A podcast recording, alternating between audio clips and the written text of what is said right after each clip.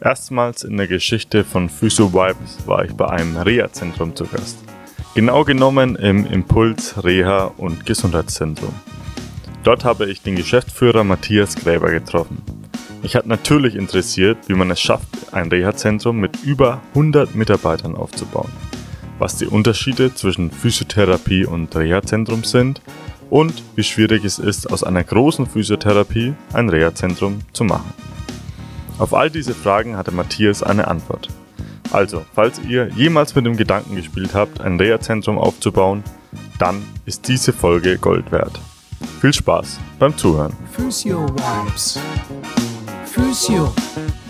Physio Vibes. Physio Vibes.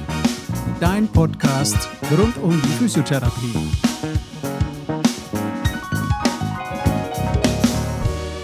Powered by Kimocho Physiotherapie.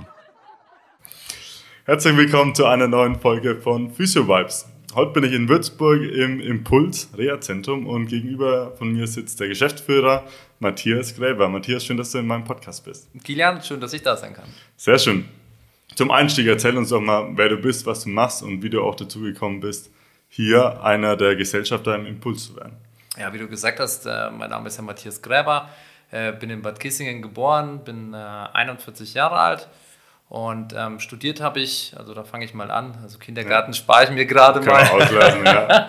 studiert habe ich in Schweinfurt und zwar Betriebswirtschaftslehre, mhm. äh, ganz klassisch. Ähm, damals war es auch noch ein Diplomstudiengang, mhm. also das war noch vor der Reform. Heute sind es ja klassisch die Bachelor- und Masterstudiengänge. Ähm, vertieft habe ich mein Studium mit den Schwerpunkten Rechnungswesen und Controlling, also alles andere als jetzt Therapie. Okay, und äh, bin dann nach dem Studium direkt in die Großindustrie eingestiegen, habe dann im Controlling gearbeitet, war dann ja, nach zwei Jahren in einem mittelständischen Unternehmen, bin dort ins Vertriebscontrolling gegangen, äh, war 24 Jahre alt, genau, wurde dann verantwortlich für den Innendienst, das kam so logischerweise irgendwie dazu, dann für den Außendienst, war eigentlich eher in der Vertriebsleiterrolle in Deutschland unterwegs. Mhm und ähm, habe damals äh, gemerkt, dass das noch nicht das Ende ist und dass ähm, da irgendwie noch was kommen muss und war dann wieder an der Fachhochschule in Schweinfurt. Und da wurde noch ein neuer Studiengang vorgestellt, äh, und zwar Innovation im Mittelstand. Das ist ein Masterstudiengang und den habe ich dann noch belegt, also habe dann neben meiner Arbeit nochmal studiert. Und ähm, ja, wollte dann eigentlich als Professor zurück an die Hochschule gehen. Ähm, meine Doktorarbeit war schon geebnet und ich wollte eigentlich äh, diesen, diesen Schritt auch gehen und äh, Mentor, Freund, Wegbegleiter, damals auch Dekan von der Hochschule, hat gesagt, hier Matthias, jetzt äh, kennst du so ein bisschen die Industrie, hast du kennengelernt, ähm, Dienstleistung kennst du noch nicht. Und es wäre sinnvoll, nochmal in ein Dienstleistungsunternehmen zu gehen, ähm, weil ja, man kann dann einfach auch den Studenten aus dem Leben erzählen und nicht nur aus dem Buch vorlesen. Also hat er mich zu Impuls empfohlen. Ich habe ihn damals gefragt, was ist das eigentlich? Das ist ein Reha- und Gesundheitszentrum. Ich habe ihn gefragt, was machen die da? Ja, die haben Physiotherapeuten da im Einsatz und im Heilmittelbereich. Und ich so, was ist das? Also ich habe es nicht verstanden. Also du hast gar keinen Kontakt zur Physiotherapie, Reha-Zentrum? Gar nicht. Also überhaupt nicht. Und ich bin damals wirklich hier hingefahren. Äh, mein Navi hat mir gezeigt, ich wäre schon da und ich bin hier an der Winterhäuser Straße hoch und runter. Okay und ähm, stand dann wirklich vor so einem älteren Gebäude, da stand Reha-Zentrum drauf und ich so, das kann es jetzt nicht sein. Also ich, so, ich habe eigentlich nach einer Klinik gesucht und stand vor so einer Lagerhalle und ähm, war kurz davor tatsächlich wieder ähm, nach Hause zu fahren. Ich dachte, er wollte mich eigentlich ärgern und ähm, hat mir die falsche Adresse gegeben, bin dann aber ausgestiegen und ähm, ich weiß es noch wie heute, da ist ähm, damals, gut, ich wusste nicht, ein Mann an mir vorbeigefahren auf dem Fahrrad und hatte eine kurze Hose an und ein gelbes T-Shirt und ein Fahrradhelm auf und ich war klassisch in Anzug, Krawatte und stand so da und er kam dann auf mich zu und sagt, ob ich denn der Herr Gräber bin. Ich so, ja, wer sind Sie? Und das war eben der Inhaber des Unternehmens und äh, wir haben uns da die Hand gegeben und äh, irgendwie, glaube ich, war das nicht geplant. Also die Erde hat da ganz kurz angehalten, sich zu drehen. Also das sind zwei Welten aufeinander gestoßen. Ich habe dann relativ schnell meine Krawatte runtergenommen und ähm, ja, Sakko ausgezogen. Und dann sind wir in sein Büro gegangen und er hat mir dann ja, fast vier, fünf Stunden erzählt, ähm, was er für Probleme sieht im Aufbau, in der Organisation, in der Struktur und was er für Gedanken hat. Und ich habe mir damals überlegt, ja, jetzt guckst du dir das erstmal an. Und ähm, ja, da habe ich mir das angeguckt. und ähm, wurde dann erstmal Verwaltungsmitarbeiter hier im Haus, dann kaufmännischer Leiter. Äh, dann hat man mich gefragt, ob ich nicht den Geschäftsführer machen möchte. Ähm, und der, der damalige Inhaber hat dann auch seine Gesellschaftsanteile an mich veräußert, äh, weil die Kinder nicht ins Unternehmen wollten. Ja, und mit einmal war ich selbstständig. Mhm. Genau. Und äh, so bin ich eigentlich über Umwege so ein bisschen äh, in die Gesundheitsbranche und dann in dieses Reha-Zentrum gekommen. Ja, sehr spannend. Was waren denn damals die Probleme, die dir entgegengestoßen sind? Ähm, der damalige Inhaber war mhm. wahrscheinlich dann Therapeut? Oder genau, also sind äh, zu zweit gewesen damals. Also der, der zweite, das ist der Herr Binke, der ist heute auch noch mein Kompagnon. Mhm. Ja. Und ähm, der Begründer und eben mein heutiger Kompagnon sind beides Therapeuten, also Physiotherapeuten ähm, Sportwissenschaftler, Motorpädagoge, ähm, also gar nichts im verwaltenden Bereich in der Situation zu tun. Ich, wie damals hier hinkam, ja, was waren die Probleme? Ähm, es gab, ähm, es waren knapp über 50 Mitarbeiter, mit der Hälfte der Mitarbeiter wurden Arbeitsverträge mündlich geschlossen. Tankgutscheine hat man auch irgendwie versprochen, konnte sich natürlich aufgrund der Menge der Menschen nicht mehr daran erinnern. Ähm, es gab keine EDV, also kein System, über was man kommunizieren kann, ähm, eher Freeware-Produkte aus dem Internet. Ähm, und ich weiß es noch, mein erster Tag, ich habe einen leeren Raum gefunden, den habe ich dann für mich als Büro deklariert, war ja keiner da, mit dem ich sprechen konnte. Wir steckten ja alle in der Therapie. Ja, ja. Und dann habe ich irgendwo in einem Flur habe ich so einen Ikea-Würfel gefunden und so einen, so einen uralten Bürostuhl, wo die Lehne schon so nach hinten geknickt war. Den habe ich da reingerollt und habe dann meinen Laptop von zu Hause auf diesen Ikea-Würfel gestellt. mehr war in diesem Raum okay. nicht. Also das war dann mein Büro. Und ähm, los ging es dann tatsächlich, dass ich gesehen habe, dass Ordner, also klassische Papierordner, mit Tippex übermalt waren, durchgestrichen, mit dickeren schwarzen Stiften beschriftet mhm. und es ging darum, wieder neue Ordner zu kaufen. Okay. Da habe ich gesagt, okay, die machen wir jetzt mal klassisch in der Unternehmensfarbe und die gibt es auch, dass man hinten das Rückenschild tauschen kann. Okay. Also man muss das nicht immer neu bekleben. Also du hast bei Null angefangen, sozusagen. Ja. und das Schwierige war dann wirklich mit diesen Ordnern, was ist denn die Unternehmensfarbe? Okay. Kaufen wir die jetzt in Gelb, in Rot, in Grün? Ah, okay. Also wenn ich mir das vorstelle, war einfach das operative Geschäft. Jeder ja. war gefangen im operativen Geschäft. Mhm. Es gab wahrscheinlich den Namen Impuls, gab es den schon? Mm, in unterschiedlichster Form, okay. weil es gab unterschiedliche Stempelkissen, okay. unterschiedliche Beschriftungen, auch in der Unternehmenssatzung stand was anderes. Also Impuls gab es schon, aber in unterschiedlichen Ausprägungen. Okay. So, ich stelle mir so ein bisschen vor, du hattest ein, also Geld kam rein, aber du hattest eigentlich eine Spielwiese, wo du jetzt einmal BWL Semester 1 bis ähm, 7 einmal durchlaufen konntest. So kann man sagen. Ja, sehr cool. Genau. Was waren denn dann so die größten Hebel, wo du gemerkt hast, okay, das macht wirklich einen Unterschied von der unstrukturierten Reha-Zentrum hin zum wirklichen Unternehmen, was es jetzt heute geworden ist? Also ich habe in erster Linie EDV gebraucht. Also das mhm. war ganz wichtig. Ähm, ohne die IT ähm, konnte ich das hier gar nicht spielen. Also Serverstruktur aufzubauen, wirklich EDV hierher zu packen. Damit war ich natürlich dann auch in der Lage, eine Art QM-System aufzubereiten, mhm. Prozesse mal zu beschreiben, Dokumente zu hinterlegen. Mhm mit einem E-Mail-System zu kommunizieren, ähm, Arbeitsverträge in Word zu erstellen. Also ja. EDV war, glaube ich, schon mal eine absolute Grundlage, ja. ähm, die da sein musste. Und die allerwichtigste war tatsächlich zu sagen, es kommt so viel Geld rein, dass wir die Kosten, die monatlich da sind, auch decken können. Das heißt also, das mhm. Geschäft natürlich auch funktionieren kann. Und das war auch da. Also eine klassische Cashflow-Rechnung, ja. betriebswirtschaftliche Auswertungen sozusagen. Genau, klar, ja. ich komme ich aus dem Controlling, habe ich ja vorhin beschrieben, ja. dann auch zu sagen, okay, wir, wir machen jetzt mal eine Kosten- und Leistungsrechnung. Mhm. Dafür war ich dann beim Steuerberater. Ähm, wir haben dann in dem Dativ-System, was wir das so noch nicht hatten, Grundlagen dazu äh, mhm. gelegt, um einfach zu wissen, wo verdienen wir Geld, wo verlieren wir Geld.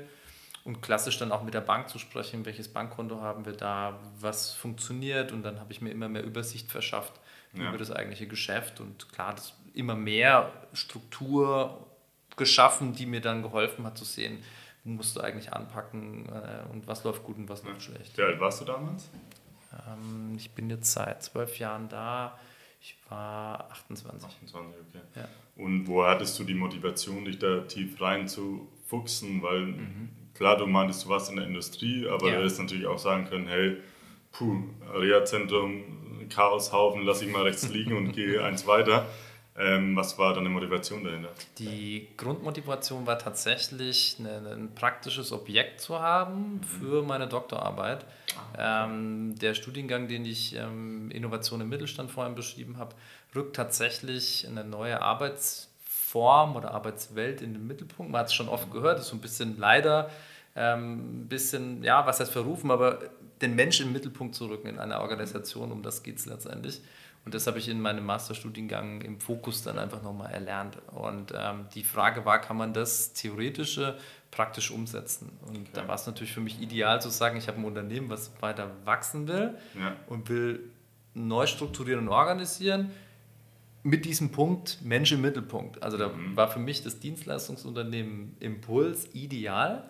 Um meine Doktorarbeit praktisch schon vorzudenken und umzusetzen. Okay. Das war der eigentliche Motivator. Also so ein bisschen New Work-Gedanke auch, ja. sag mal immer Purpose, Mensch im Mittelpunkt, es geht mhm. um Sinn in der Arbeit. Das wolltest du dann hier auch etablieren, beziehungsweise eine Blaupause auch schaffen für deinen weiteren akademischen Weg dann. Genau, äh, in Kennzahlen zu messen, zu sagen, es findet eigentlich kaum bis keine Fluktuation statt. Mhm und der Krankenstand ist niedrig. Okay. So, wenn man es messen möchte, zu sagen, ja. okay, ich habe also ein Unternehmen, in dem Mitarbeiter sich wohlfühlen, ähm, gerne auch zur Arbeit gehen, gerne auch nach Hause ja. gehen, ähm, aber eine Fluktuation nicht stattfindet aufgrund von Unternehmen ist doof, blöder Geschäftsführer, ja. gehen schlecht mit mir um oder anderen Dingen, sondern okay. das so zu schaffen, dass, dass da eine Konstanz entsteht. Das war die Grundintention. Um hier ein wenig tiefer reinzugehen, wie haben die Mitarbeiter darauf reagiert, wenn man von gar keinen Strukturen zu Strukturen dann geht und wie hast du die dann auch mitgenommen, weil das mhm. war ja dein höchstes Ziel auch, wahrscheinlich die Mitarbeiter zufriedener zu machen, oder? Ja, wir haben dann äh, Workshops im Haus angeboten, dann auch Betriebsversammlungen ähm, als solche äh, durchgeführt ich hatte so das Gefühl, am Anfang hat man das so ein bisschen belächelt, äh, ohne das negativ zu meinen, so, ah ja, mal gucken, was da mhm. passiert. Kannte man die Funktion ja auch des kaufmännischen Geschäftsführers so noch nicht. Hat dann aber auch gemerkt, dass sich was verändert. Und, ähm, Wodurch? Wodurch hat sich was verändert? Zum Beispiel, ja, aber ich habe mit ihm das und das besprochen und ähm, ich kriege doch jetzt im nächsten Monat meinen Benzingutschein mhm. zu. Nö, das war mit ihm nicht besprochen. Und es gibt ein Gesprächsprotokoll, da haben wir eine Vorlage, da steht es nicht drin, du kriegst keinen Benzingutschein. Okay. So, da spürt man direkt, ähm, da hat sich was verändert. Ja. Also weil es einfach klar war. Ja. Es wurde klar.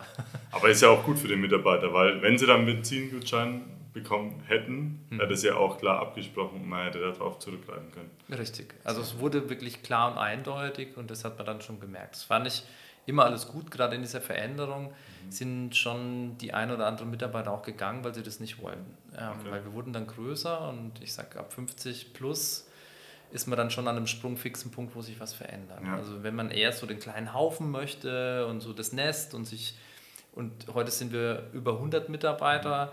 ähm, und das nicht möchte, dann geht man natürlich dann auch ähm, woanders okay. hin, wo man das wieder findet. Also so dieses angenehme, positive, chaotische, ja. also was jetzt nichts Schlechtes ist, sondern wo man sich damit wohlfühlt. Ja, ja. bisschen die Startup-Atmosphäre switcht dann irgendwann um in Chaos. Ja. Und den Punkt muss man schaffen, dass man den dann auch strukturiert hinbekommt. Ist das vielleicht so die. Ja.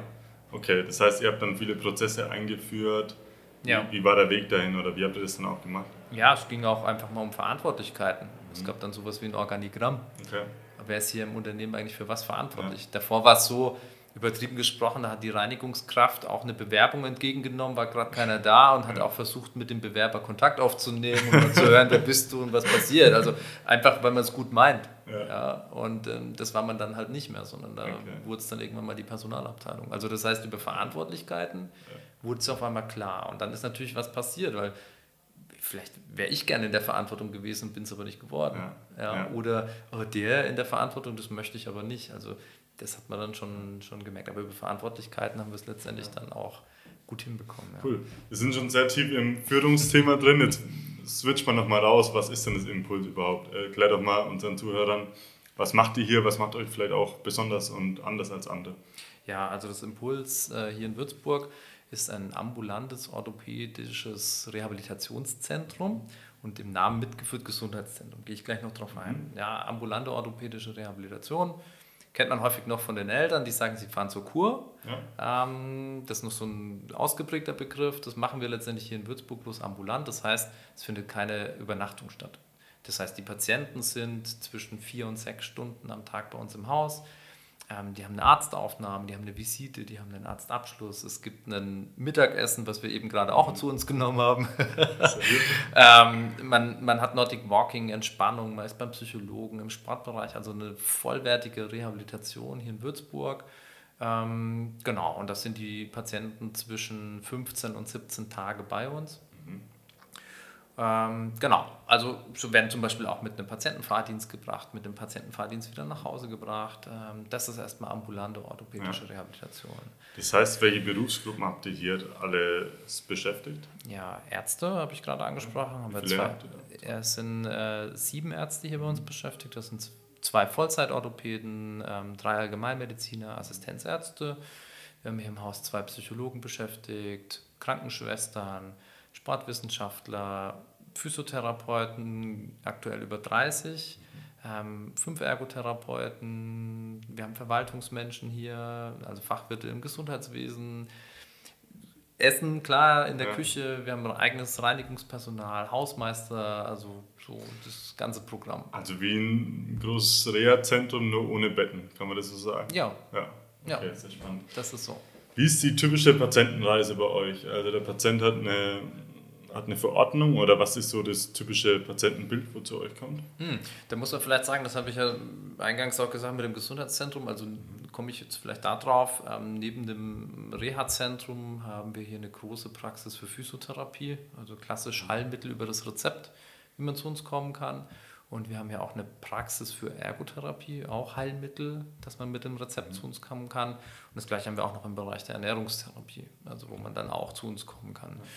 Und im Bereich der ambulanten Rehabilitation sind es Menschen, entweder Rentner, die kommen über die Kassen, zum Beispiel die AOK oder die Technikerkrankenkasse mhm. als Reha-Patient zu uns. Oder wenn man eben noch im Beruf steht, dann über die Deutsche Rentenversicherung Bund oder Nordbayern. Ähm, das ist so das Klientel, die nach einer Operation oder konservativ in die Rehabilitation gehen und dann 17 Tage bei uns sind. Mhm. Das heißt also zum Beispiel bei den Kassenrehabilitanten von der Altersstruktur eher ein bisschen älter, weil sie schon in Rente sind ja. und von der Rentenversicherung Bund oder Land dann ein bisschen jünger, weil sie eben noch im Berufsleben stehen. Ja. Das muss man sagen, das passiert so im Bereich der Reha und im Heilmittelbereich. Ja, also wie es letztendlich klassisch auch ja. in allen Praxen dann, okay. denke ich, auch der Fall ist.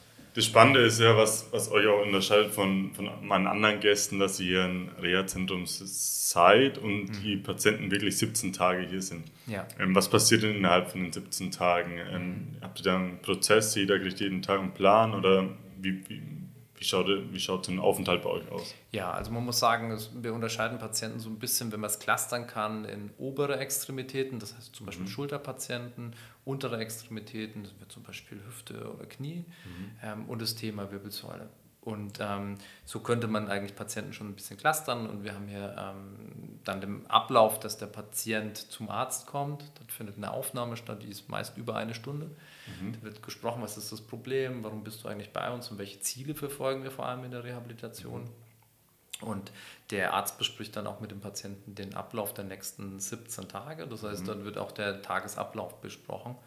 Und natürlich variiert der Plan von einem oberen Extremitätenpatienten zu dem, der zum Beispiel ein Wirbelsäulenpatient ist, ähm, ja. schon in den Inhalten. Und dann hat er einen Therapieplan und ähm, der ist dann vier bis sechs Stunden hier wirklich beschäftigt. Also er kommt dann in die Sporttherapie, bei uns die medizinische Trainingstherapie, in die Einweisung an die Geräte. Er ist mhm. bei seinem Physiotherapeuten, der mit ihm eine Anamnese macht, eine Befundung, ähm, mit ihm darüber spricht, ähm, welche Problemlagen das sind. Er ist in der Ergotherapie, wo es vor allem auch darum geht, äh, berufsspezifische Dinge zu erfahren mhm. und wieder neu zu erlernen. Ja, und so wird ganz klassisch wirklich ein kompletter Plan eröffnet, bis hin zur Ernährung und, und, und, und, und. Und er ist ähm, dann abends wieder zu Hause, meist so gegen 15 Uhr, mhm. also wieder in seinem häuslichen Umfeld. Und das ist das, was wir gespiegelt bekommen ist das eigentlich was sehr Gutes, wenn man dann direkt am nächsten Tag mit dem Therapeutenteam wieder über seine Probleme sprechen kann. Ich kann nicht richtig nach einer Hüftoperation auf der Toilette sitzen, gibt es Hilfsmittel. Mhm. Wie kann ich als Schulterpatient in der Küche ähm, tatsächlich nach oben kommen an meine Kaffeetasse, gibt es ein Hilfsmittel. Und so therapieren wir eigentlich mit dem Patienten zu Hause sehr direkt. Okay. Ähm, und haben natürlich das Ärztenetzwerk, was er auch schon da hat, auch hier vor Ort. Ja. Und das passiert dann über 17 Tage. Dann findet eine Visite statt in der Hälfte der Rehabilitation durch den Arzt. Mhm. Da wird nochmal geschaut, wie ist denn der Stand der Dinge, müssen wir nochmal nachjustieren. ja, und dann gibt es irgendwann den Abschluss und der Patient geht dann in das Nachsorgeprogramm. Ja. Wie schafft es, dass ihr den Patienten nicht überfordert? Ich, meine, ich stelle mir das ganz einfach vor, jetzt habe ich irgendeine Hüft-OP, war davor wahrscheinlich auch nicht der aktivste Mensch. Ja. Jetzt komme ich auf einmal ins Impuls und da wird 17 Tage Trainingslager. Na, ähm, ganz so ist es nicht. so, wie, schafft, wie schafft ihr das, dass ihr den Patienten auch abholt, dass es ja. nicht von 0 auf 100 ist? Weil ja. man klassisches Übertraining will man ja auch nicht erzeugen. Ne? Nein, also äh, erstens in der Arztaufnahme, ich hatte es ja gesagt, sind wir über eine Stunde mit dem Patienten zusammen und besprechen mit ihm die mhm. Dinge. Und dann findet eins statt, das sehen die Patienten nicht. Wir treffen uns einmal in der Woche in der großen Therapiebesprechung. Also da ist Arzt, Psychologe, Sportwissenschaftler, Physio mhm. etc. da und da wird der Patient besprochen. Also da wird darüber gesprochen, wie ist denn gerade der Stand, wie ist die familiäre Situation, wie sind die Belastungen, ähm, auf was müssen wir Rücksicht nehmen. Und das passiert während der Rehabilitation permanent, sodass wir den Patienten immer im Auge und im Fokus haben das ist das strukturell und das andere ist, weil wir einfach mal Menschen sind, die wirklich mit dem Patienten dann auch reden und sagen, ja. geh auch mal bei uns in den Ruheraum und diese Phasen sind tatsächlich planerisch erfasst. Ja. ja. da haben wir Tempurbetten stehen, da kann man sich hinlegen und ähm, einfach auch mal zwischen den Therapien eine Pause machen. Mhm. Also es gehört auch dazu. Okay, und was ist eure Kapazität? Also wie viele Personen können gleichzeitig hier eine ambulante Reha machen? 60. 60 Personen, okay. Ja. Und die werden dann von allen Ärzten, von den sieben Ärzten, Therapeuten und so weiter permanent dann auch betreut. Genau. Okay. Ja. Sehr spannend. Auf der anderen Seite habt ihr dann ab 15 Uhr, meintest du, sind alle daheim. Mhm. Dann schließt ihr ja nicht die, die Toren zu hier. Also Nein. dann geht es dann weiter mit dem Tagesgeschäft. Und ja. ist das dann die klassische Physio-Ergo-Praxis? Ja. Klar, also das ist dann in erster Linie die klassische Physio- und Ergo-Praxis. Mhm aber auch die Reha-Nachsorge. Da gibt es Programme im T-Arena, das heißt trainingsgestützte okay. Nachsorge, oder IRENA, das mhm. ist noch ein Modell, wo man auch noch Seminare dazu hat, also wie entsteht Stress, wie entsteht Schmerz. Das findet dann eher äh, in den Abendregionen auch statt. Okay. Ja. Das heißt, ihr versucht dann auch eure Reha-Patienten zu konvertieren zu ähm, Physiopatienten bzw. Terena-Patienten. Ist das ein Ziel von euch und gelingt es euch auch? Ich würde es anders sagen. Also ähm, unser Name Reha und Gesundheitszentrum ähm, ist eigentlich im Detail schon unser Therapiekonzept, weil wir im Haus drei Phasen haben. Das ist wie ein Ampelmodell, eine rote, eine gelbe und eine grüne Phase. Und wir verstehen uns als Anbieter, der versucht, den Menschen, der zu uns kommt, in die grüne Phase zu bekommen. Und die mhm. heißt bei uns Gesundheit erweitern. Ähm, und die rote Phase ist zum Beispiel Einschränkungen zu reduzieren mhm. und die gelbe Phase Belastbarkeit aufzubauen. Das heißt also, wenn man sich überlegt, nach Operation klassisch, bin ich mit einer Einschränkung unterwegs, bin ich bei uns in der roten Phase. Das wäre mhm. zum Beispiel die ambulante Rehabilitation, ja. könnte auch die Physiotherapie sein. Die gelbe Phase ähm, Belastbarkeit aufbauen wäre das Nachsorgeprogramm IRENA oder TIRENA. Mhm kann auch RV Fit sein, kann ich später noch ein bisschen was sagen. Die grüne Phase ist tatsächlich, ich muss was für mich selbst tun. Mhm. Im heimischen Fitnessstudio, in einem Verein, spazieren gehen, ich muss dranbleiben, muss meine mhm. Übungen machen.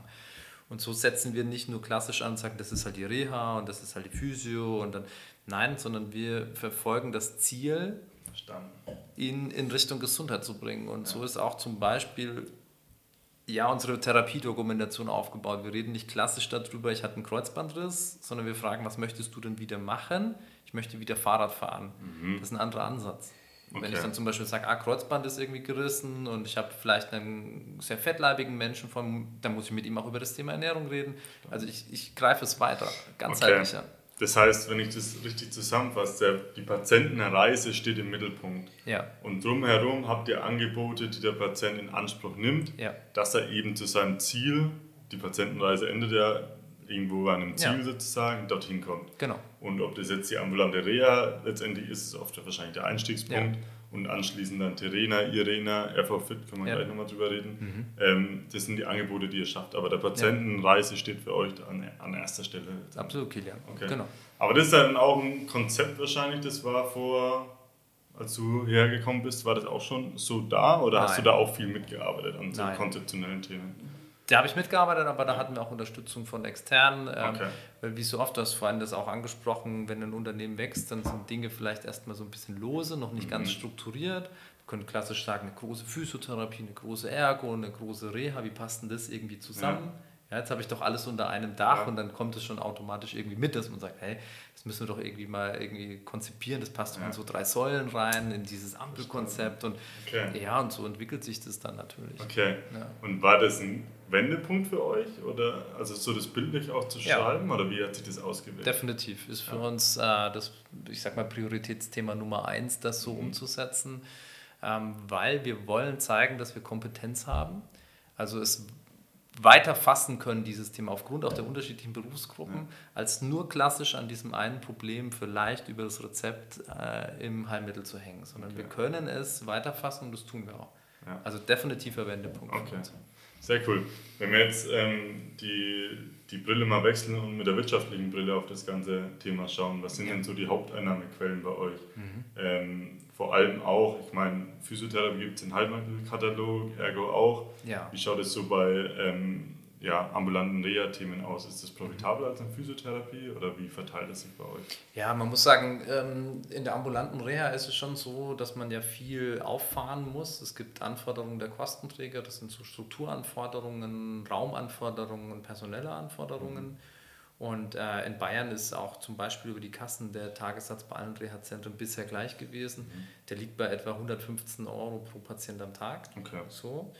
Wenn man jetzt aber die nachgebesserte Heilmittelgeschichte nimmt und nimmt dreimal klassisch manuelle Therapie, wäre man eigentlich schon fast an einem Tagessatz Reha. Muss aber nicht so ganz viel dafür auffahren. Mhm. Ja. Also da Kein Essen machen, kein. Richtig. Und so weiter. Und man sieht es, ähm, da ist einfach noch Nachholbedarf oder Luft. Ähm, zum Beispiel in Würzburg das Bürgerspital, was seine geriatrische äh, Reha-Einrichtung geschlossen hat, oder auch die AWO, die auch schon in der Presse war, ähm, wo es um das Thema Insolvenz geht. Also Mhm. das ist schon in dem Bereich Rehabilitation wichtig, hier den Tagessatz nach oben zu fahren, damit man weiterhin die hochwertige Ja. Leistung auch anbieten kann. Was sind da so Kennzahlen, auf die du achtest als betriebswirtschaftlicher Leiter? Ich äh, schaue vor allem auf die Auslastung in der Rehabilitation, das heißt, wie viele Plätze haben wir und wie viele sind vergeben. Weil wenn dann keine Reha-Patienten da sind, haben beispielsweise unsere Ärzte nichts zu tun, weil wir Ja. haben keinen klassischen Arztsitz, sondern die Ärzte sind ja in diesem Verfahren. Und es ist dann auch so, dass wenn beispielsweise Reha-Patienten nicht da wären geplant, dann müssten wir die anderen ähm, Therapeuten ja für den Heilmittelbereich auch Ja. öffnen. Also da muss ich immer switchen, um zu gucken, sind wir da belegt, dann muss ich das andere nicht öffnen oder umgedreht. Ja. Ja, das ist was ganz Wichtiges. Okay. Also das frage ich eigentlich oft ab. Wie sind die Belegungs...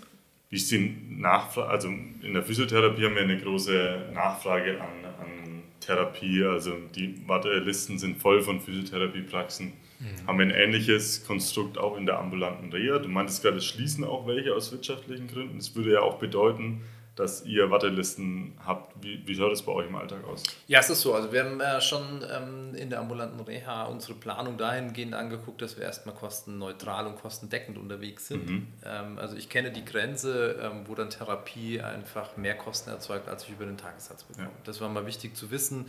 Wie viel Geld bekomme ich? Was kann ich ausgeben? Ganz wichtig und das justiere ich auch ständig nach, dass, dass ich eben da einfach irgendwie safe bin, dass das gut passt. Und ähm, auf der anderen Seite ist es so, ähm, das hat sich auch für uns in der Entwicklung gezeigt, ab einer Zahl von 50 Plätzen kann ein Reha-Zentrum dann auch die, sage ich mal, fixen Kosten durchaus gut decken, wenn es einen ordentlichen Tagessatz hat. Das Ja. kommt immer drauf an.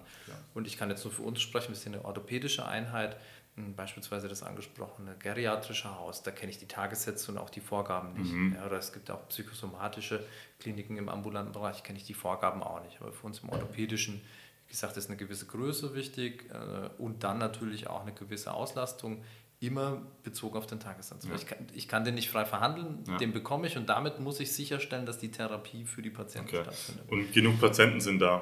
Ja. Ja, also Ja, weil man die Vorteile der ambulanten Reha für sich, Mhm. finde ich zumindest in Würzburg auch entdeckt hat. es gibt ja auch eine positive Entwicklung. Also wollen es immer mehr in Anspruch nehmen. Ja, also es ist auch so, dass ähm, auch durch die deutsche Rentenversicherung an, an ähm, ja, Kongressen schon dargelegt wird, dass eigentlich die ambulante Reha die Zukunftsform der Rehabilitation ist.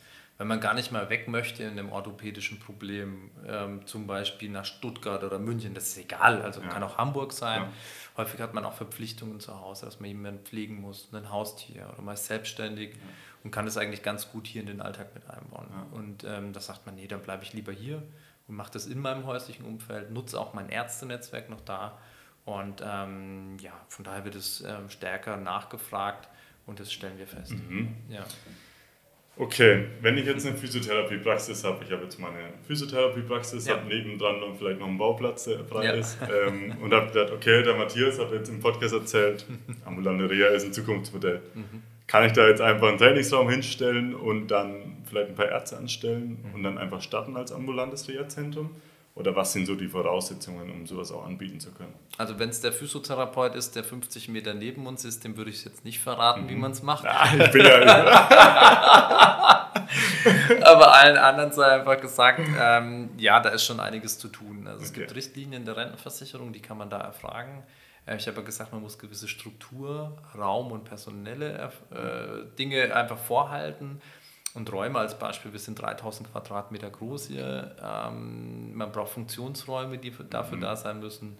Und, und, und. Notfallmanagement, Notfallanlagen, sowas einfach. Klar, weil wird dann Reha-Zentrum. ja. Man muss personelle Voraussetzungen erfüllen. Das heißt, man braucht einen Facharzt für Orthopädie mit Zusatzbezeichnung Sozialmedizin. Ähm, man bräuchte zwei Ärzte, wenn man 40 äh, Patienten beispielsweise möchte oder sieben Ärzte, wenn man 60 will. Das heißt Ja. also, ich muss erstmal da auch suchen und finden, Klar. Krankenschwestern aufbauen, die Systematik verstehen. Mm, Und das kann man sich aber alles erfragen. Gucken kann man mal in der Barrichtlinie wirklich Bertha, Anton, Richard. Ähm, die ähm, zeigt eigentlich nochmal so die Anforderungen, die man erfüllen muss. Und da kann man nachgucken und ähm, ja, und dann sich auf den Weg machen.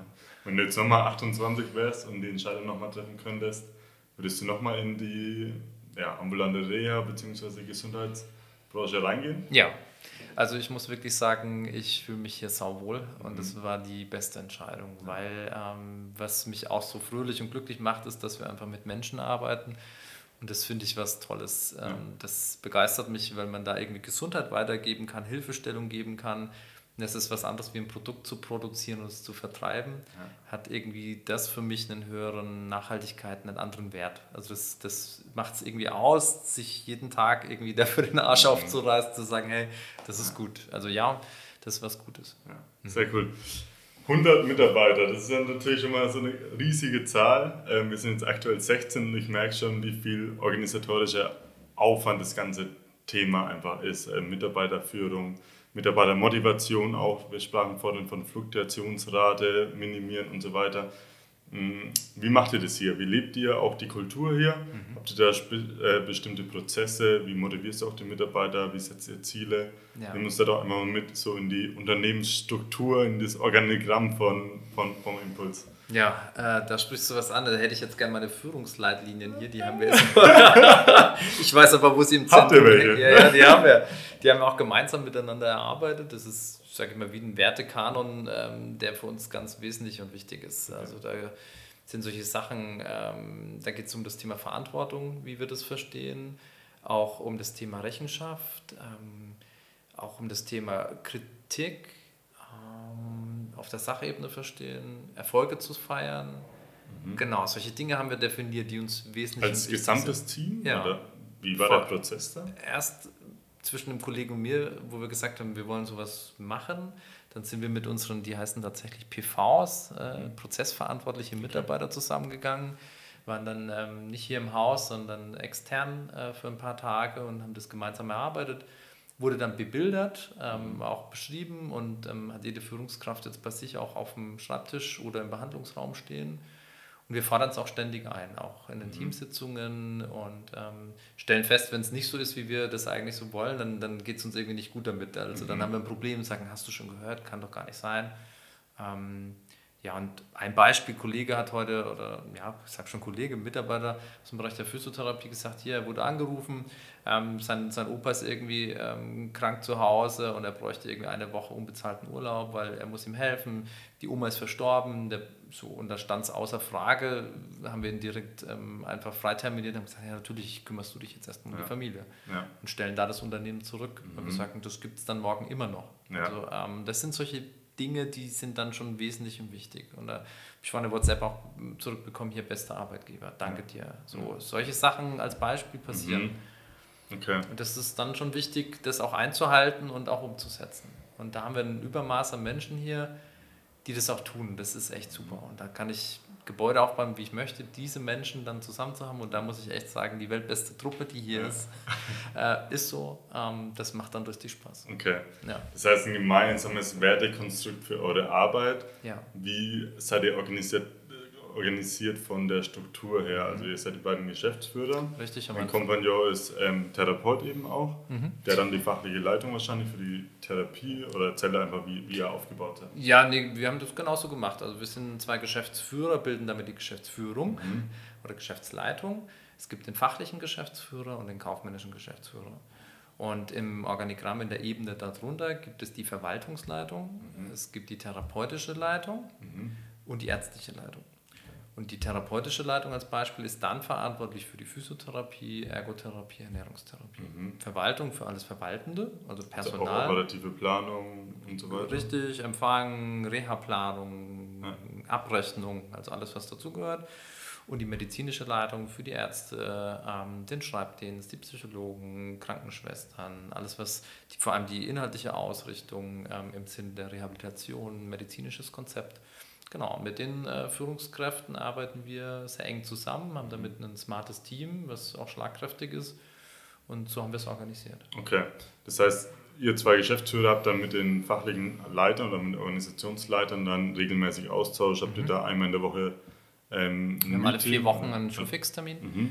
Und die, die ähm, jeweiligen äh, Leiter dann wieder in ihren Teams äh, meist wöchentliche Teamsitzungen. Ja. ja. Wie schaffst du es als als Chef oder als CEO immer noch nahbar für, für den Physiotherapeuten auch zu sein? Ich habe kein Büro mehr. Also ja. Äh, ich habe hier im Haus kein Büro. Ganz okay. äh, es ist so. Aber das ist überhaupt das, oder? ja, durchaus. Also tarnen und täuschen ist da die Taktik. Ja, das heißt, ähm, ich wohne 60 Kilometer entfernt von hier Aha. und ähm, alles, was ich administrativ am PC machen muss, mache ich einfach wirklich von zu Hause. Und wenn ich hier im Zentrum bin, ähm, bin ich für die Mitarbeiter da. Weil ich bin dann den ganzen Tag eigentlich im Zentrum auch unterwegs, auch bei den Mitarbeitern. Man trifft sich auf dem Gang in der Trainingstherapie. Äh, und ich verfolge den Ansatz, dass ich immer frage, wie kann ich meinem Mitarbeiter helfen. Mhm. Ähm, ganz krass gesprochen, wirklich, ich diene meinen Mitarbeitern, weil ich, äh, das ist vielleicht ein Wort, was man nicht so oft hört, die Macht habe, Dinge dann freizugeben, Bestellungen auszulösen, Geräte zu organisieren, Arbeitszeiten zu verschieben. Also höre ich doch bei meinem Mitarbeiter rein, was brauchst du, damit du deine Arbeit besser machen kannst und wie kann ich das machen? Und da bin ich ganz klassisch hier, wirklich drei Tage, vier Tage in der Woche im Zentrum unterwegs, um nichts anderes zu tun. Okay, um einfach zuzuhören. Ja, und zu optimieren, ja. zu helfen.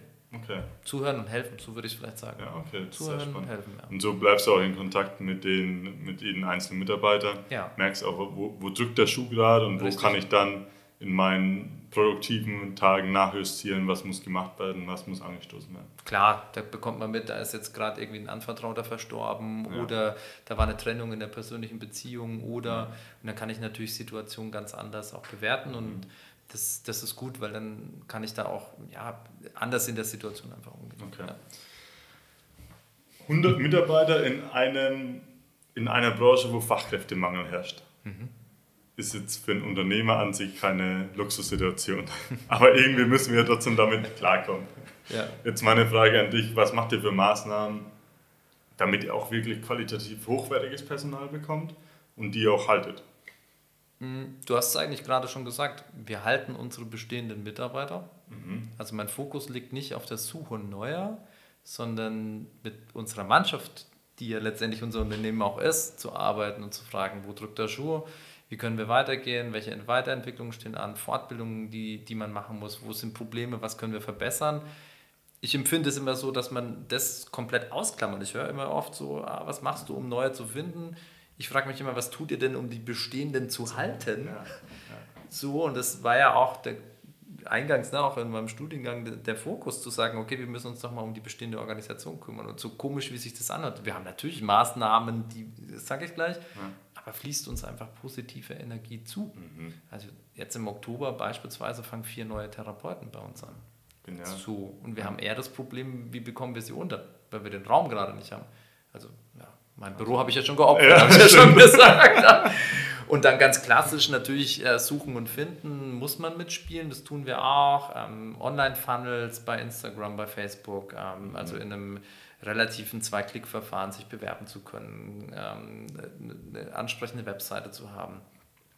Und ähm, ja, da einfach präsent zu sein, das mhm. ist wichtig. Und in den Feldern natürlich dann herauszuarbeiten, was man besser macht wie die anderen, klar, klar. muss man irgendwie machen. Das Radio ja. zu bedienen, also die klassischen, äh, sag ich mal, Dinge ja. zu bespielen. Ja. Okay, aber die Mitarbeiter zu halten ist natürlich auch ein ganz elementarer Punkt, weil man dadurch auch sagt, hey, zufriedene Mitarbeiter bringen im Zweifel dann auch neue Mitarbeiter, weil Natürlich. Physios hängen mit Physios ab. Ergos wahrscheinlich mit Ergos. Ich denke an unseren Dominik. Alleine ja. durch Dominik sind hier vier neue Mitarbeiter dazu ja. gekommen. Ähm, aber das war ja nicht das Ansinnen, aber er hat einfach gesagt, ich fühle mich cool, sauwohl ja. und das ist super und das ist gut. Und na, da brauche ich kein Instagram-Funnel. Das passiert einfach bei 100 Menschen, die wieder mhm. Menschen kennen. Es ist ja schön, wenn man gut über das Unternehmen spricht und ich glaube, das ist wesentlich. Und die Key-Ressource ist, um zufriedene Mitarbeiter zu haben, laut dir einfach zuzuhören und Dinge, die drücken auch umzusetzen. Und ja. die, du brauchst mal die Zeit ja. für deine Mitarbeiter. Mhm. Ähm, ich habe mir mal die Frage gestellt, wie viel Zeit verbringe ich denn eigentlich für meine Mitarbeiter? Mhm. Oder wie viel Zeit verbringst du denn eigentlich bei der Suche neuer Mitarbeiter? Ja, dann stellst du fest, zu wenig. Ja. Also wenn man einfach mal wirklich sagt, okay, wie viele Stunden in der Woche investiere ich Zeit für meine Mitarbeiter und wie viele Stunden in der Woche investiere ich denn, um neue zu finden? Einfach mal aufschreiben. Mhm. Und das in Relation zu der gesamten Zeit zu nehmen, die man in der Woche arbeitet. Dann stellt man fest, das ist zu wenig. Ja. Weil man in der Therapie hängt, weil man mit dem Patienten zu tun hat, weil die Abrechnung nicht passt, weil irgendwelche Rezepte ähm, nicht so eingegeben wie sind, weil Fristen nicht eingehalten, weil jemand nölt, keine Ahnung. Also es ist alles irgendwie da, aber Zeit, um neue zu finden oder die bestehenden zu halten, glaube ich oft, ist es zu wenig. Ja. Und deswegen investierst du die drei Tage um wirklich ja. nah an der Mitarbeiterin zu sein. Ja, das konnte ich aber nur machen, nachdem ich meine, ich, klar, damals operative Tätigkeit auch mhm. abgegeben habe. Ja. Ja, das, ich muss ja den Rücken frei haben. Wenn ja. ich andere Sachen zu tun habe, dann kann ich es nicht machen. Klar, absolut. ja. ja, ich habe mir, hab mir die gleiche Frage auch gestellt und dann habe ich so gemerkt, okay, so vier Stunden in der Woche, mhm. das sind gerade mal 10% deiner gesamten Arbeitszeit, wo du eigentlich für das wichtigste Thema, ja. deine Mitarbeiter, dein Team ähm, bei Laune zu halten, aber auch eben zu motivieren, neue Mitarbeiter reinzuholen und so weiter. Und ja, guck, eigentlich sollte es ja 50 Prozent mehr eigentlich sein ja. für die wichtigste äh, Thematik in dem ganzen Unternehmen. Ich, ja. ich, man kann es ja sagen, ich bin drei Tage in der Woche hier im Impuls präsent. Ja. So. Und mit den 100 Mitarbeitern. Mhm. Und das funktioniert gut. Drei Tage. Und da bin ich auch nicht jeden Tag 24 Stunden. Bin ich nicht.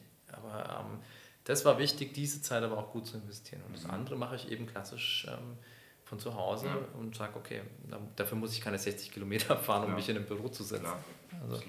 Verstanden. Ich würde gerne noch ein weiteres Themenblock ähm, aufmachen, wo wir vorhin am Anfang schon drüber gesprochen haben, was so die größten Veränderungen waren. EDV. EDV. Mhm. Für, ja, ja. für alle, die es nicht wissen, ist das alte Thema für Digitalisierung, äh, das alte Wort für Digitalisierung. Elektronische Datenverarbeitung. genau. ähm, EDV in der Vergangenheit natürlich Server aufbauen, Systeme einführen. Ja. Aber wir sind ja gerade an einem Wendepunkt auch in der Art, wie wir therapieren vielleicht sogar auch, aber vor allem auch in der Art, wie wir arbeiten und wie wir Prozesse auch aufsetzen. Wo siehst du da die Entwicklung in der Digitalisierung in Zukunft im ambulanten Reha-Bereich, aber auch als Gesundheitszentrum, also auch in der Physiotherapie, Ergotherapie? Ich glaube, da wird viel passieren. Also ich war jetzt auf der DEMA in äh, Berlin auf der Messe und äh, da hat unser Gesundheitsminister auch gesprochen. Äh, fand ich dahingehend interessant, dass man als Deutschland festgestellt hat, dass man, ähm, was äh, das Gesundheitswesen angeht, auf der Welt nicht mehr die Nummer eins mhm. äh, ist, sondern eher im Mittelfeld unterwegs und fragt sich, warum ist das eigentlich so? Und da hat man Länder wie Israel oder Dänemark, um zwei Beispiele zu nennen, die einfach, was die Digitalisierung angeht, viel, viel weiter sind. Und ähm, man hat eine Taskforce losgeschickt, die hat sich das angeschaut, hat mit den Ländern gesprochen, was habt ihr für Erfahrungen gemacht, was war gut, was war schlecht. Und das hat man in einer nationalen Digitalisierungsstrategie niedergeschrieben. Und das ist ein PDF, das kann man sich auch mal auf äh, der Webseite vom Gesundheitsministerium anschauen, ist da veröffentlicht. Und in diesem PDF hat man eigentlich beschrieben, dass man in den nächsten zehn Jahren in gewissen Punkten ähm, Gas geben will, um diesen Anschluss ähm, wiederherzustellen. Und das heißt im Umkehrschluss, da wird viel Geld freigesetzt werden, um genau das zu machen. Klassisch sieht man es jetzt schon, das geht ja um die digitale Patientenakte oder auch um das Thema, ähm, dass man eine Arbeitsunfähigkeitsbescheinigung gar nicht mehr bekommt, sondern dass digital mhm. übermittelt wird. Das sind so erste Anbahnungen, die da zu sehen sind. Und ähm, wenn das System Regierung und damit Staat sagt, dann wollen wir die nächsten zehn Jahre ähm, weiterkommen, dann wird Geld freigesetzt. Und das sieht man beispielsweise wie auf der verschiedenen Messe. Ähm, da ist krass, wie viele Anbieter sich eigentlich gerade im digitalen Bereich tummeln, mhm. um das doch noch sehr papierlastige Gesundheitssystem dann mal auf Vordermann zu bringen. Ja. Ja. Ähm, was siehst du konkret? Weil ich meine, das ganze Thema digitale Patientenakte mhm. oder E-Rezept das ja. rauscht ja schon seit drei, vier Jahren über unseren Köpfen rum und soll ja eigentlich bis 2026 auch in der Physiotherapie eingesetzt werden. Ja. Aber ich war jetzt ähm, noch, ich, ich habe in, unserem, in unserer Praxis nie ein digitales Rezept bekommen, ja. was der Arzt ja eigentlich schon ausstellen kann. Ja. Ich habe in der Apotheke noch nie so einen QR-Code gesehen, wo man sozusagen das E-Rezept hat. Sozusagen. Ja. Ähm, wieso, also wir wollen es umsetzen, können es ja auch schon umsetzen, aber wir leben es noch nicht. Ähm, wie siehst du da die Entwicklung? Weil wenn wir es nicht mal beim Arzt jetzt schaffen, wie soll man es dann in der Physiotherapie auch schaffen? Mhm. Ich glaube, es gibt halt irgendwie viele äh, Mitspieler äh, in diesem System. Also zum Beispiel Arzt, der Kostenträger, der Patient natürlich, mhm. ähm, Pflegeeinrichtung, Reha-Einrichtung, Physiotherapeut, Ergotherapeut, also unterschiedliche Mitspieler. Und man hat es auch gesehen in den unterschiedlichsten Workshops in Berlin. Ähm, das große Problem ist auch die Schnittstelle bei den erstmal Herstellern. Das heißt, so gefühlt sind da 100 Fußballspieler auf dem Platz. Jeder hat seinen eigenen Ball. Ja, ja, genau. Ja. Es ist also nur nicht durchdesignt und es ist mhm. nicht flutschend, mhm. sondern ich habe also ganz viele Insellösungen. Und ähm, da geht auch die hauseigene äh, EDV dann in die Knie, weil der Server nur eine gewisse Kapazität hat und sagt, ich kann diese Daten untereinander gar nicht mehr austauschen. Ja dann entstehen Dubletten, Arbeitsaufwand äh, steigt. Das ist das eine. Und auf der anderen Seite, ich glaube einfach auch dieses Vertrauen in neue Systeme zu gewinnen als Patient, ähm, dass uns das hilft. Also mhm. ich zum Beispiel habe jetzt ähm, von, von der Krankenkasse eine App bei mir auf dem Handy, die mich daran erinnert, dass Vorsorgetermine anstehen. Zum Beispiel ähm, Darmkrebsvorsorge oder Magenspiegelung oder hey, Zahnarzt ist ein Jahr her, du sollst wieder dahin gehen. Finde ich total praktisch. Ja. Also ich finde es gut, dass es das gibt, ja. weil das geht im Alltag sonst einfach unter. Und es liegt aber an einem selbst, das, das dann auch anzugehen. Und wohin sich das entwickelt, ja, es gibt ja unterschiedliche Dinge, die da sind. Ich, wir hatten es jetzt schon über Mitarbeitersuche und Finden, über diese mhm. Funnels Instagram-Geschichte. Äh, das ist so ein Thema. Und das andere geht es auch in Therapie-Apps. Also mhm. für den Patienten einfach die Möglichkeit zu eröffnen, dass er zu Hause Übungen angeleitet machen kann, ohne jetzt vor Ort zu kommen. Entweder weil er A keinen Termin bekommt oder B einfach nicht mobil ist. Mhm. Ja, man sieht, es, es gibt ja auch Landstriche in Deutschland, da ist einfach im Umkreis von 100 Kilometern nichts. Also das sind keine Unternehmen, das sind eigentlich nur kleinere Dörfer. Und auch den Menschen, die da leben, müssen die Möglichkeit haben, ja in irgendeiner Form in, in Therapie zu kommen. Und mhm. da bietet es sich aus meiner Sicht ideal an, eine digitale Lösung zu haben. Weil bis jetzt ist da nämlich gar keine Lösung ja. da. Ne? Klar. Ja, und, Klar. und dann zu sagen, hey, da habe ich zumindest mal die Möglichkeit, auch wenn ich 100 Kilometer entfernt bin, zu der nächsten Einrichtung, aber ich kann von zu Hause zumindest an Therapie teilnehmen. Ja. Ja. ja oder in, in, in, speziellen Krankheitsbildern, wo ich nicht mobil bin und kann einfach nicht weg. Ja. Ähm, zumindest Therapie da zu ermöglichen, das macht aus meiner Sicht total Sinn. Ja. Ich denke, dein, dein Beispiel mit der App zeigt es im Kleinen ganz gut. Digitalisierung soll eher eine Hilfe sein, um Probleme zu überwinden. Also ein Problem zu, zu spät zum Zahnarzt zu gehen oder einen Zahnarzt zu vergessen zum Beispiel. Ja. Und da kann Digitalisierung einfach eine, eine, eine, Hilfe sein, um die Gesundheit besser kontrollieren zu können. Und das Gleiche ist ja dann auch mit, mit Apps, mit ähm, die, oder hybriden Behandlungsformen, genau. was eigentlich eine Verbesserung letztendlich dasteht. Aber es muss halt auch eingeführt werden ja. und es muss halt auch unterstützt werden von, von, von der Regierungsseite her. Ja, das ähm, ist so. Ich glaube, das ist der große Punkt auch. Ja, und die Anbieter für sich müssen auch den Mehrwert erkennen. Mhm. Also wenn ich dann als Arzt oder als Therapeut oder welcher Mitspieler auch immer mehr Aufwand habe und den Nutzen nicht sehe, dann werde ich es nicht nutzen. Ja. Ja, Was denkst du, wie lange wir da noch brauchen, um da wirklich ein digitales Umfeld hinzubekommen? Zehn Jahre. Zehn Jahre? Ja. Okay. Was hast du vor zehn Jahren gedacht, wie lange wir noch brauchen? Vor zehn Jahren habe ich mir gedacht, das kann nicht wahr sein, was ich das sehe, weil ich kam aus der Industrie ja. und kam in einem Unternehmen, da gab es gar keine EDV. Okay. also da das heißt, wir sind zehn Jahre hinten dran, aber werden auch noch zehn Jahre hinten dran sein. Ja, also die Umsetzungsdynamik, die ich jetzt sehe, die ist echt sehr gering, empfinde ich mhm. zumindest so. Also ja. es gibt auch noch äh, klassische Praxen, die wirklich mit einem Terminbuch arbeiten, was ja okay ist, weil es funktioniert. Klar. Aber da bin ich weit weg von Ja, der Digitalisierung. absolut, Wie will ja. ich da über ein äh, digitales Rezept sprechen? Wie siehst du generell die Branche Gesundheitszentrum, ambulantes Reha-Zentrum in zehn Jahren? Ambulantes Reha-Zentrum wird steigen. Es wird interessanter, es wird mehr ambulante Reha-Zentren geben, als das heute der Fall ist. Wir hier in Würzburg werden äh, Kompetenzzentrum sein in zehn Jahren. Okay. Also das siehst du auch, in zehn Jahren ist das Impuls, Reha- und Gesundheitszentrum Kompetenzzentrum? Ja, Was bedeutet das für dich? wir haben Expertise zu unterschiedlichen Krankheitsbildern, aber vor allem im Fokus zu dem Thema Schmerz. Wir sind Kompetenzzentrum Schmerz und wir kennen uns aus in Arthrose, in Rheuma etc. Das heißt, ich habe keine losgelöste ähm, Behandlung nur am Symptom, sondern wir behandeln die Ursache ganzheitlich. Mhm. Und wie spiegelt das sich in deinem Alltag wieder oder was ist dann anders als jetzt? Ja, klassisch jetzt bekomme ich ein Rezept, wo zum Beispiel draufsteht sechsmal Krankengymnastik. Mhm. Das kann man abarbeiten und versuchen, da weiterzukommen. Oder ich habe ähm, dann mal eine Verordnung, da steht drauf, das ist Arthroseprävention. Okay. Und dann habe ich natürlich die Bestandteile Physiotherapie, Ergotherapie, Trainingstherapie, Ernährung. Und dann komme ich als Patient hier hin und ähm, dann arbeiten wir mit ihm auch in diesen unterschiedlichen Dingen und wir kennen uns zu dem Thema Arthrose aus. Auch theoretisch aus und geben ihm Informationen mit.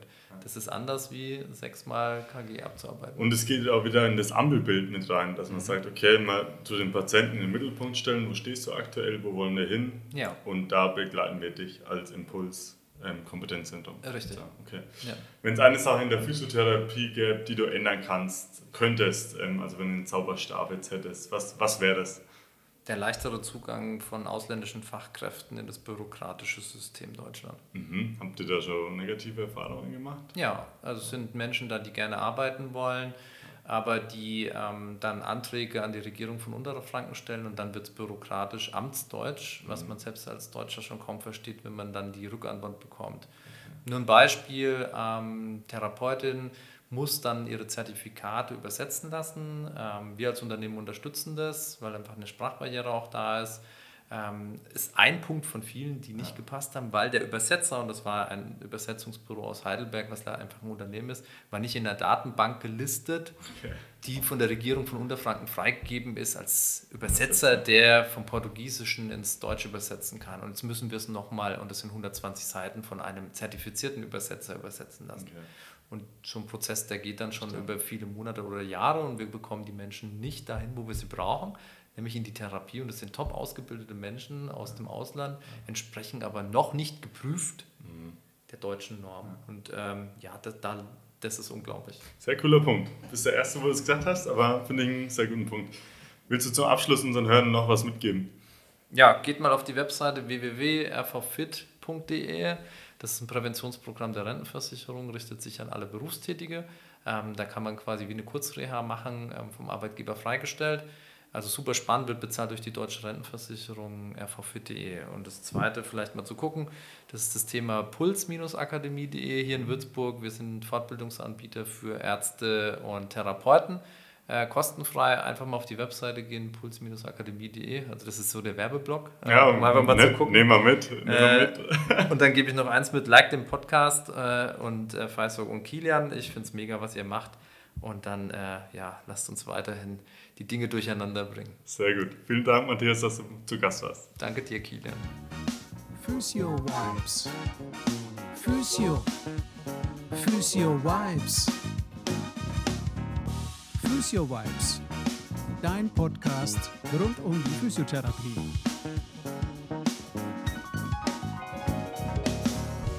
Powered by Kimocho Physiotherapie.